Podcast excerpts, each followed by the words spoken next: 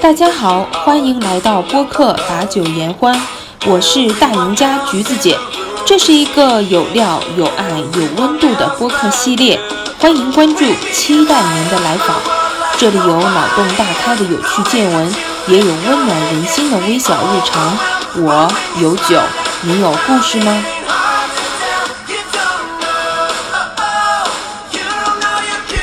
生活很酷，希望我们每个人都越来越酷。欢迎走进我，让我们一起把酒言欢。各位亲爱的听众小伙伴们，大家好，欢迎收听本期的把酒言欢。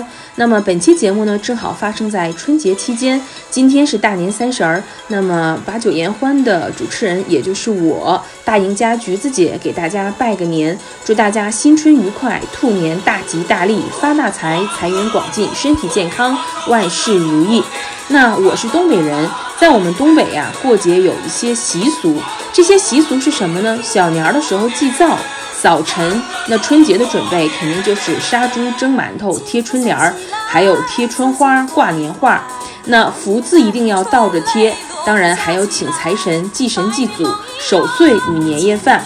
那东北民间在除夕有守岁的习惯，守岁从吃年夜饭开始，这顿饭年夜饭要慢慢的吃，从掌灯时分入席，有的人家一直要吃到深夜。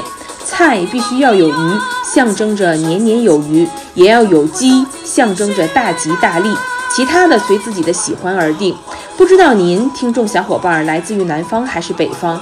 在我们北方，这一一夜连双岁，五更分二年的晚上，家人一定要团圆，欢聚一堂。我们北方人吃的主要食品呢是饺子，饺子的说道很多，最好是猪肉芹菜，要选两个饺子，一个放硬币，一个放糖，看谁能吃到，谁吃到了 就祝福来年一年财源广进，幸福甜蜜。其实这个祝福是很好的，谁吃到了都是一家人的福气。饺子煮好了，要从锅心儿捞第一个下去，丢到外面，据说是为了敬给过路的人。全家人围坐在一起，瓜果茶点放满一桌，过年摆供，苹果一大盘是少不了的，这叫做平平安安。过年还会准备很多的糖果、干果、瓜子和杂拌儿。所谓杂拌儿，就是现在的什锦果脯。这些小食品是人们围炉闲坐、守岁辞岁的美食。那么，当然，我们东北人肯定要放鞭炮了。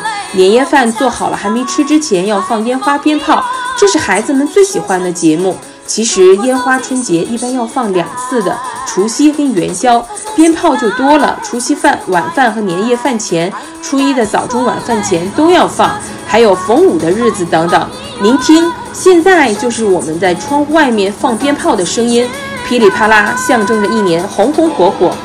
那我们的东北说法还有初一、初二不扫地，大年初一、初二这两天是不扫地的，也不挑水，也不生火，饭菜都预先消熟，称为压岁。初三才开始挑水，并在井台边烧纸钱，据说这是买水，煤神要在初二取下烧掉。拜年的时候啊，吃完年夜饭。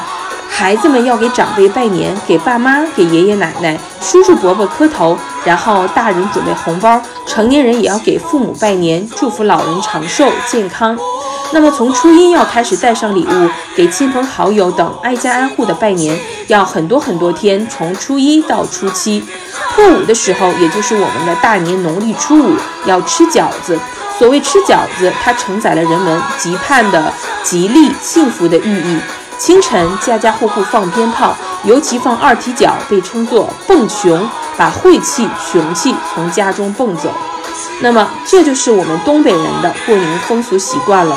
不知道，亲爱的听众小伙伴，您有是有什么样的风俗习惯呢？您过年的时候是吃汤圆还是吃饺子？那欢迎您收听我的节目，也欢迎您关注我，并在评论区给我留言。祝您新的一年大吉大利！那。我们新的一年再会喽！祝各位听众小伙伴们新的一年新年新气象，万事如意，万事都有一个好的开头。那本期节目就到此为止了，祝各位听众小伙伴们新年快乐，拜拜。